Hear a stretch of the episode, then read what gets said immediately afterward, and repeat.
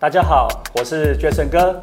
今天我们的 AI 造浪者的节目，很高兴邀请到我们江秀生哦，江博士。呃，大家好，我是这个国立台中科技大学资管系的江秀生老师。那我过去其实从事这个 AI 教学的工作也有十几年的经验了。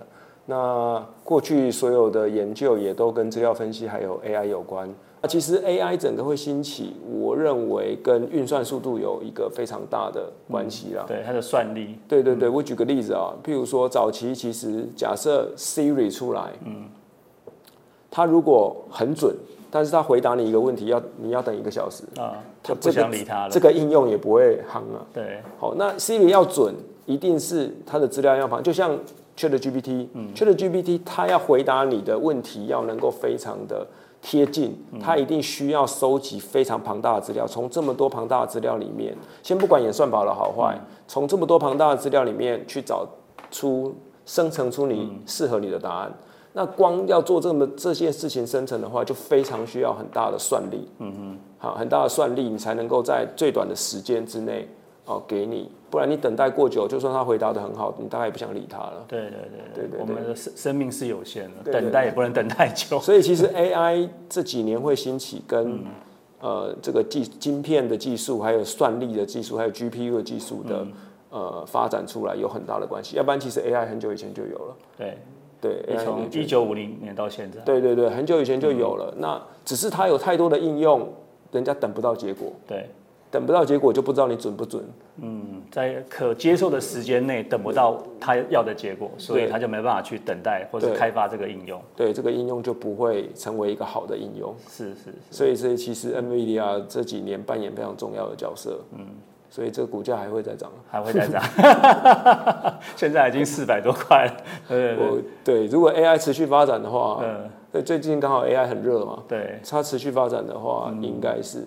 所以 AI 伺服器为什么也很夯的原因，就是因为它需要很庞大的资料储存。对，那伺服器就是储存资料的地方。嗯，然后它也需要伺服器的比较强大的 CPU 跟运算能力，哦或者是显卡，对，然后去做运算，好才能够提供更及时跟贴近人类需求的应用。嗯，啊，所以这也就造就了这些的硬体跟这些的技术啊，一直的需求很大，需求很大，呃，公司就赚得多，对，公司赚得多，股价就会涨。对，所以江教授的看法就是说，NVIDIA 是站在这个浪头上的一个关键的企业。啊，是的，对对对，我举个简单的例子啊，我再简单一个例子，像现在掌握资料的有很多家公司啊，譬如说 Google，嗯，譬如说微软，对。譬如说 Amazon，啊，他们都有各自他们自己的这个呃云端的运算平台，嗯，但如果他们后面没有 NVIDIA 的支持的话，这些平台跟这些资料都没有用，对，没办法及时回馈。对，没有办法及时。这些云端服务，就算 Google 的导航再准，嗯，你要一个小时后才给我答案，没有用，没有用，对没有用。对，算力是重大的关键哦，是非常重要的部分。那我们刚刚请教了张江教授有关于这个脑波，哦，跟我们的生活啊、学习啊、专注啊都很有关系。那再谈到我们生活中的智慧交通这个议题，那江教授他研究里面还有一个蛮有趣，叫再生能源的预测。是哦，那再生能源的预测的话，因为我们知道现在的这个呃全世界对于能源的这个重视哦，然后尤其再生能源的开发哦，那可以谈一下你对于这个再生能源预测的这相关的一些研究或心得吗？可以，可以，可以。再生能源其实我真的是皮毛而已哈，就是一个很荣幸的一个机会，然后有机会能够跟呃台湾电力公司做合作。嗯，那它其实现在再生能源最重要的预测其实是发电量跟用电量的预测。对，哦，你要知道呃我能够产多少电，然后然后啊我会会用多少电，我才知道我的电够不够。然后我的电力调度，我才能够知道要怎么去调度。好，所以它其实最重要就是发电量的预测、跟用电量的预测、跟电力调度这一块是再生能源现在最主要的一个议题。好，那现在也很多人做这个相关的研究。嗯，好，那现在的整个研究主流在于，也是在预测，这个就非常需要预测，检测可能可能也来不及了。我当下发呃预测到我的耗电量过头了，大家都已经停就电了来不及了。已经跳电了。对，所以这需要预测，那需要长时间的预测，就是你能不能做到，比如说呃四天前、五天前或一个礼拜前，你就能够精准的预测下一个礼拜，呃下一个礼拜能不能呃有要需要耗掉多少电量，对，然后要用掉要看呃要发展多少电量，那我需不需要去买民生用电？嗯，啊，我需不需要再增开火力发电啊，或等等的哦，所以其实这些这个就很需要预测，这检测可能就没有那么适合在对在这个这个就很需要一个长时间的预测，然后呃精准度能够提高，你能够事先做好你的呃发电的措施，或者是节电啊，或者是电力调度的措施，然后避免一些呃大停电啊或跳电断电的这些情况。这是一个最大的主流了哈，现在也是最需要解决的问题。嗯，那第二个可能就是一些设备的检测，嗯，哦，就是说，呃，现在因为现在再生能源很多很多地方都建了很多的这个风机或者是这个这个太阳能板嘛，对。哦，那太阳能板的维修故障这些东西也很重要，因为他们其实面积非常大，嗯，你要预测哪一块太阳能板出问题，嗯，好，或检测哪一块太阳能出问题，然后。然后它是真的出问题，因为其实我们派工出去也需要成本，嗯，所以其实有一个误误判检测，其实嗯，哦是一个蛮有趣的议题哦。我跟了一个这个太阳能的这个民间的公司哦，他们就是有时候哦，就是有一个太阳能板，它上面飘上去了几片叶子，是，然后它就突然就是它的发电量就掉下来，掉下来了，哎，那他就不晓得是故障，嗯，还是是这个还是是什么是什么因素？对对对，然后他就要派工，啊派工，呃，他又不知道派工要去哪里，嗯，哦，要去，那他要去找嘛，啊，那找到之后要解决哪一种故障原因，嗯，啊也不清楚，所以如果你能够判断它是什么样原因引起的发电量锐减，对，哦，如比如说他知道是某个这种瞬间的这种锐减的这种方式，可能是某一种零件故障或什么之类的，那你派工出去可能一次你就可能比较能够解决。对，对，那如果不能够了解的话，你就要去多次。嗯，第一次可能了解原因，第二次可能叫设备或什么等等之类的。是，好，所以这个呃误报的检测了，呃，如果是比如说它它可能现在这个小时的电量可能掉下去了，可是下一个小时可能又回来了，那也许它就是它只是误报。对，那所以你必须要看那整个呃过去的波形显示。那还有还有一些太阳能板很有趣哦，它就可能是突然有一个建筑物盖好了，嗯，那它就会有一个阴影在某一个太阳角度，它就会某个时间点就它就会那个，对那以前没有，那突然有了，嗯，那你现在就要派人出去了吗？还是要多观察几天？对好，这些都是呃很有趣的问题。，OK。对对那像他们在做这个检测或是了解它那个呃资源减损的情况，嗯。那它会搭配一些类似像什么，除了 sensor 之外，也会不会有什么镜头去观测？会，呃，其实这个就是有一个很大的问题，就是嗯。我跟这些业者有讨论过，他们如果搭镜头他们如果想要照那个太阳能板，然后你发一个红外线镜头那边拍，成本太高。哦，然后你建物联网物联网设备，其实相对的成本是较低的，但是你没有影像的显示，是是是，所以你就必须要靠发电量的波形，波形产生去、去预测它的错误。对对那如果你放一个红外线设备在那边照，当然是比较精准的，但是这个成本非常高，你的太阳能可能几公顷，是你如果每 每一片都要一台的话，哦，那那你可能这个成本太高，太高了，你可能不如拿去盖太阳能板，是是多损失几片也没关系。对，因为我就娟成哥曾经就是跟海巡署啊，海巡署他们负责我们国家很多那个海岸的巡防，然后他们也是有遇遇到类似的情况，嗯比方说他们有装了一些 sensor，然后突然之间发出 alarm 有这些警告，那但是你要不要派员去检查？对对但是因为通常有警告，他就会出动嘛，对就去那边看，哎，不是不是入侵或者是偷对渡，而是一只狗。对，那像这种情况就是浪费了很多的人力资源。我想跟这个太阳能板呢可能有很多类似的这种情况。有有有，对，所以其实要观察啦，所以通常他们会观察一段时间，然后再去看。其实每个地域不一样、啊，因为每个太阳的角度也不一样，对，然后啊，它有没有树啊，有没有建筑物的发电量的角度都不一样，所以每一块 sensor 传出来的这个波形跟发电量，你都需要有个别的模型。那它会抓到每一片吗？还是说就一个一个范围？没有它会有一个几片一个矩对阵，一个一个范围一一个范围，对一块一块这样子。因为对啊，它没有到每一片每一片对 OK，嗯，对。哇，这这也是很有趣的事情。对，它是故障检测，还有再就是你要结合气象的资料去对，去决定你的这个，比如风机要建在哪一个位置，因为一次风机非常的贵，嗯，你要希望它能够发挥最大的效能，嗯哼，那你就是可能结合过去的气象资料去，呃，去预去判断说你在这一个经纬度下，可能它会获得的风力。是最适合的，那高度是多少？啊，高度是多少？那要怎样？你你建在这里可以得到比较大的发电量，或者是呃，你的太阳能板在，比如说现在很多民间都要借用某一个你家的天那个屋顶或哪里去盖太阳能板工厂啊？对对对，那到这边的时候计算一下它的角度，嗯，它装设的角度啊，然后它。太阳的辐射，嗯，现照射的状况，这些每一个角度或每一个方向方位，哦，这些都有可能会影响到你发电量的多寡。对，找出最适合的这个角度或者是呃高度这样来来设置。我想再生能源还是一个非常重要的议题啦，尤其在这个能源吃紧的这个年代。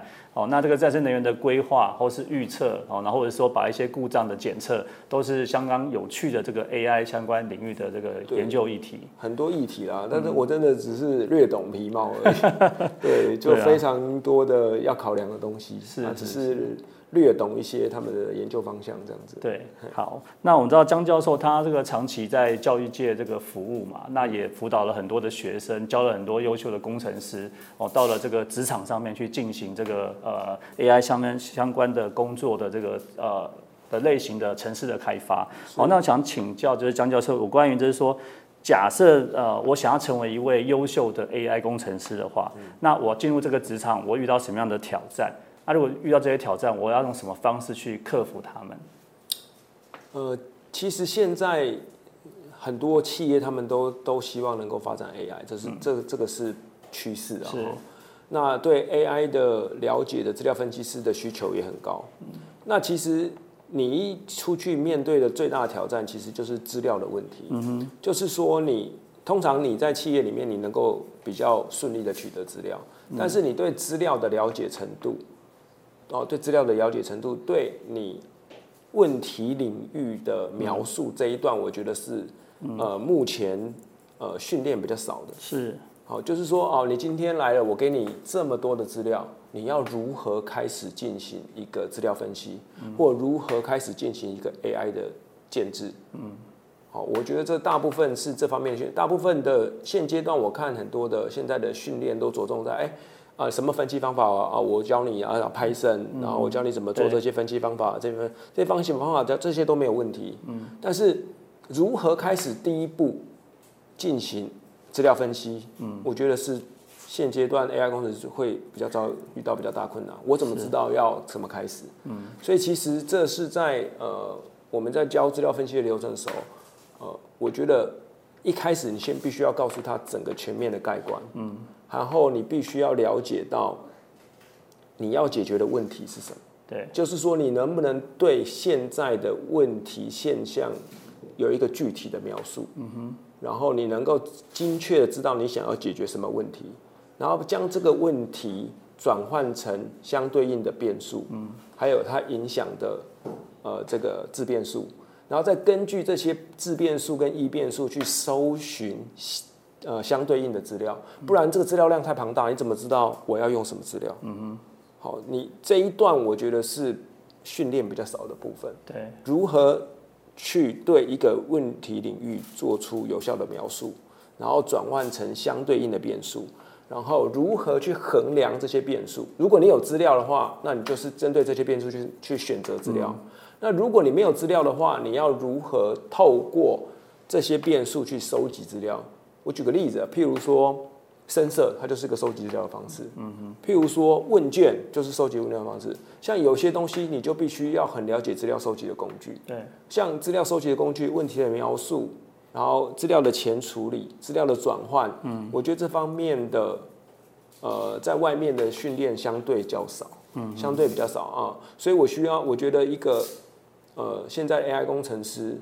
比较会面临到的问题就是这个这个层面的问题，啊，他们可能对 Python 对呃分析技术都比较擅长了，但但是对如何开始一个资料分析，如何开始去描述一个问题，去选择一个资料或者处理一个资料，我觉得这方面的对他们来讲是比较困难的。嗯哼，对，也比较容易遭遇的问题。是，对，所以其实你很常出去问他说，哎，那我们要如何开始做一个资料？很很少人听到人家在讲这件事情，如何开始进行一个治疗，或者如何开始建制一个 AI？嗯。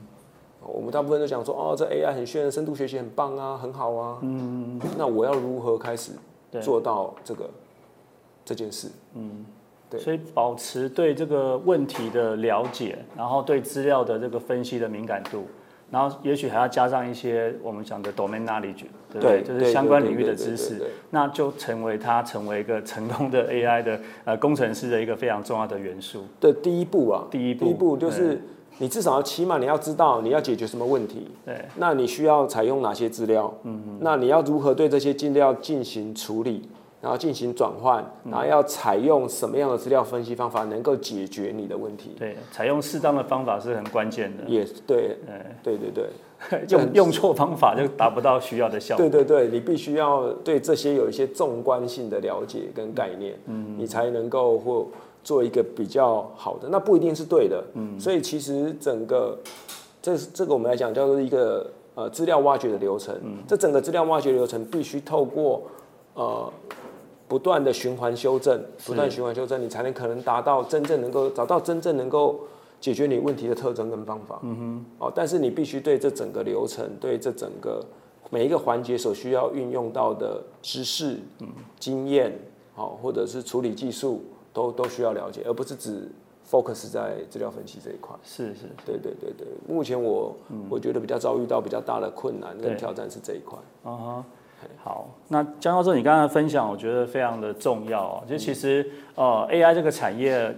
应该是会越来越大，哦，尤其是现在的很多的生成式 AI 的发展，已经跟呃我们的所有的生活很多面向都结合在一起，像 ChatGPT 啊，啊或者是很多的生成式的工具，是是是，对。那我想有很多的年轻的学子哦，他们也希望成为这个呃 AI 的工程师，是。好，所以您刚刚的分享就是希望他们可以呃保持对于问题的全面性的了解，找到你问题的解决的核心，对。然后透过你对领域知识的一些学习。可以让他们能够掌握到整个 AI，不要只有技术，而是要有中观，然后怎么去开始做资料分析的这个这个一个建议这样子。对，嗯，那其实怎么学 AI 这件事情，我觉得其实要分蛮多层面。嗯，如果有时间的话，哈，如果是呃，我觉得是呃你在在学学生的话，我觉得第一有一些基础课程，我觉得。你如果能够扎实是好的，譬如说啊，城市设计，对，譬如说呃，这个资料结构，嗯，譬如说演算法，嗯嗯，啊，譬如说资料库，哦，我觉得这四门课其实对于呃这个 AI 的基础技术来讲是非常重要的，是，因为其实你 AI 你做完之后，你必须要视觉化，或者是必须要应用化，那你应用化以现在比较。常见的应用来讲，其实就是软体性的服务、云端的服务或者是软体的服务。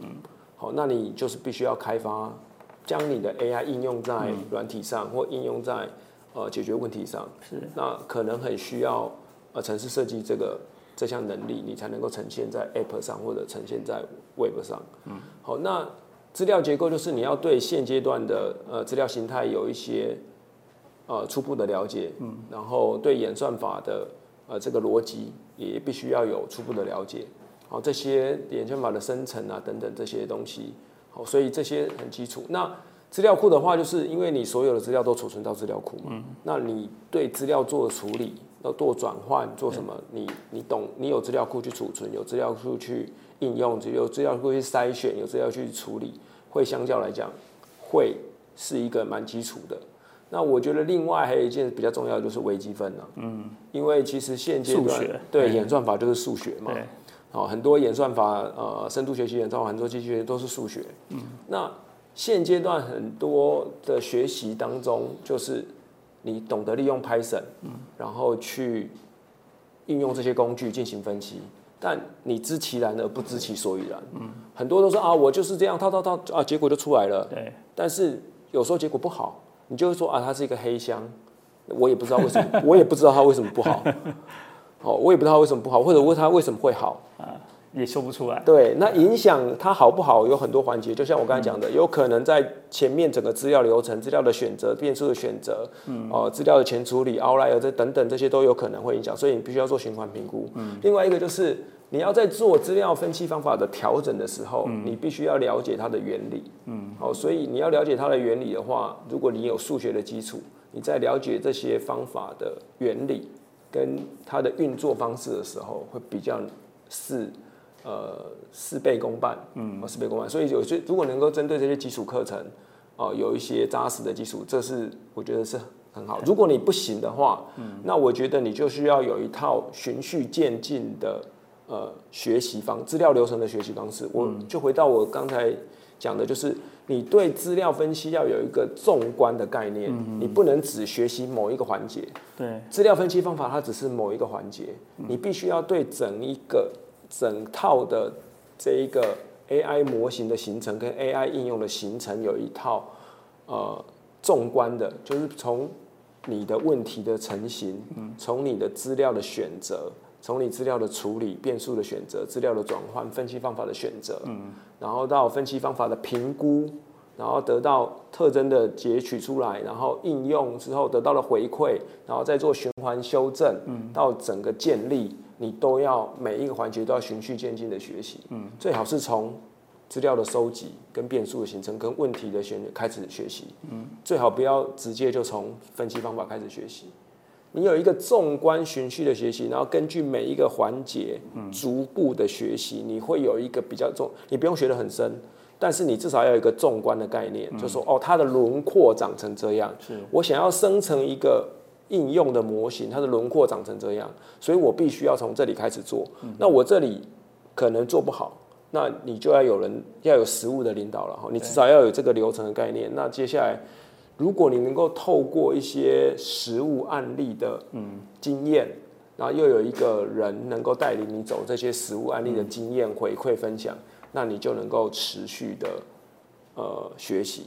那至少你在学习的过程中，你会知道怎么开始形成一个 AI 的应用。嗯，首先第一个就是你要告诉我你要解决的问题嘛。举个例子，譬如说我刚才讲的，我现在就是要做旅行时间预测。那旅行时间预测它就是一个问题。对。那我需要我需要知道什么样的变数？我的变数就是 Y，Y 就是旅行时间嘛。嗯。那影响它可能是呃假日、车流、车速哦或等等。这些变数，那我要怎么去收集这些资料？那可能会有没有一些呃 outlier 的影响？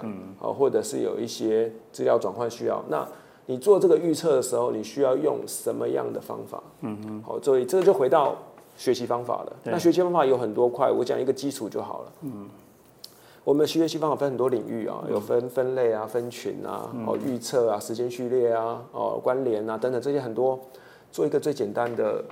分享就好了。首先，你先决定你的问题，你收集到的资料形态是什么，还有它你想要解决的问题是属于什么。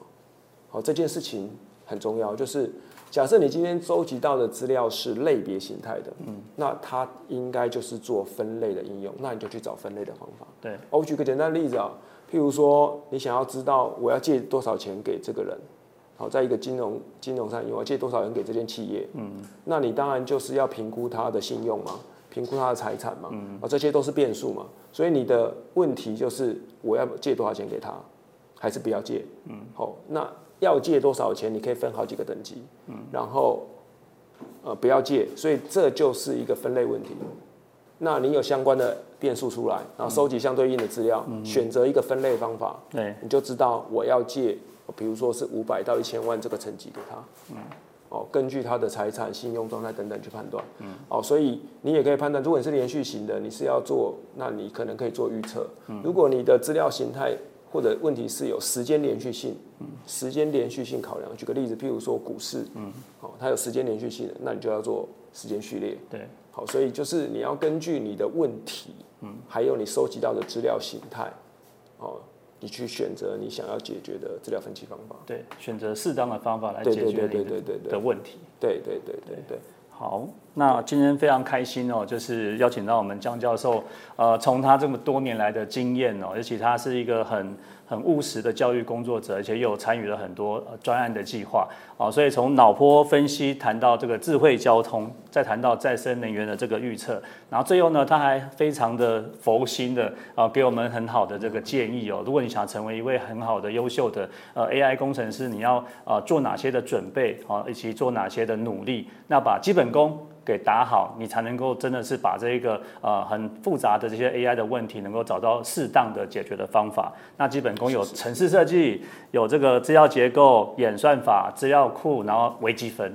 千万数学也要有足够的实力，要不然很重要，很重要。知其然而不知其所以然。对。对，好，那我们深圳市 AI 创新学院呢，就是会持续的跟呃我们这个产产业界啊，或是学术界，或是关公部门的这些呃优秀的这个领导人物来对谈。哦，希望说我们可以找出呃一些好的建议哦，给给我们的年轻人，然后给这个呃工作者或者学生。哦，希望说我们整个台湾啊未来啊在这个人工智慧的发展。上呃越来越好的这个一个发展的契机。好，那今天非常谢谢江教授来到我们的现场，谢谢大家，谢谢，谢谢大家，谢谢，谢谢。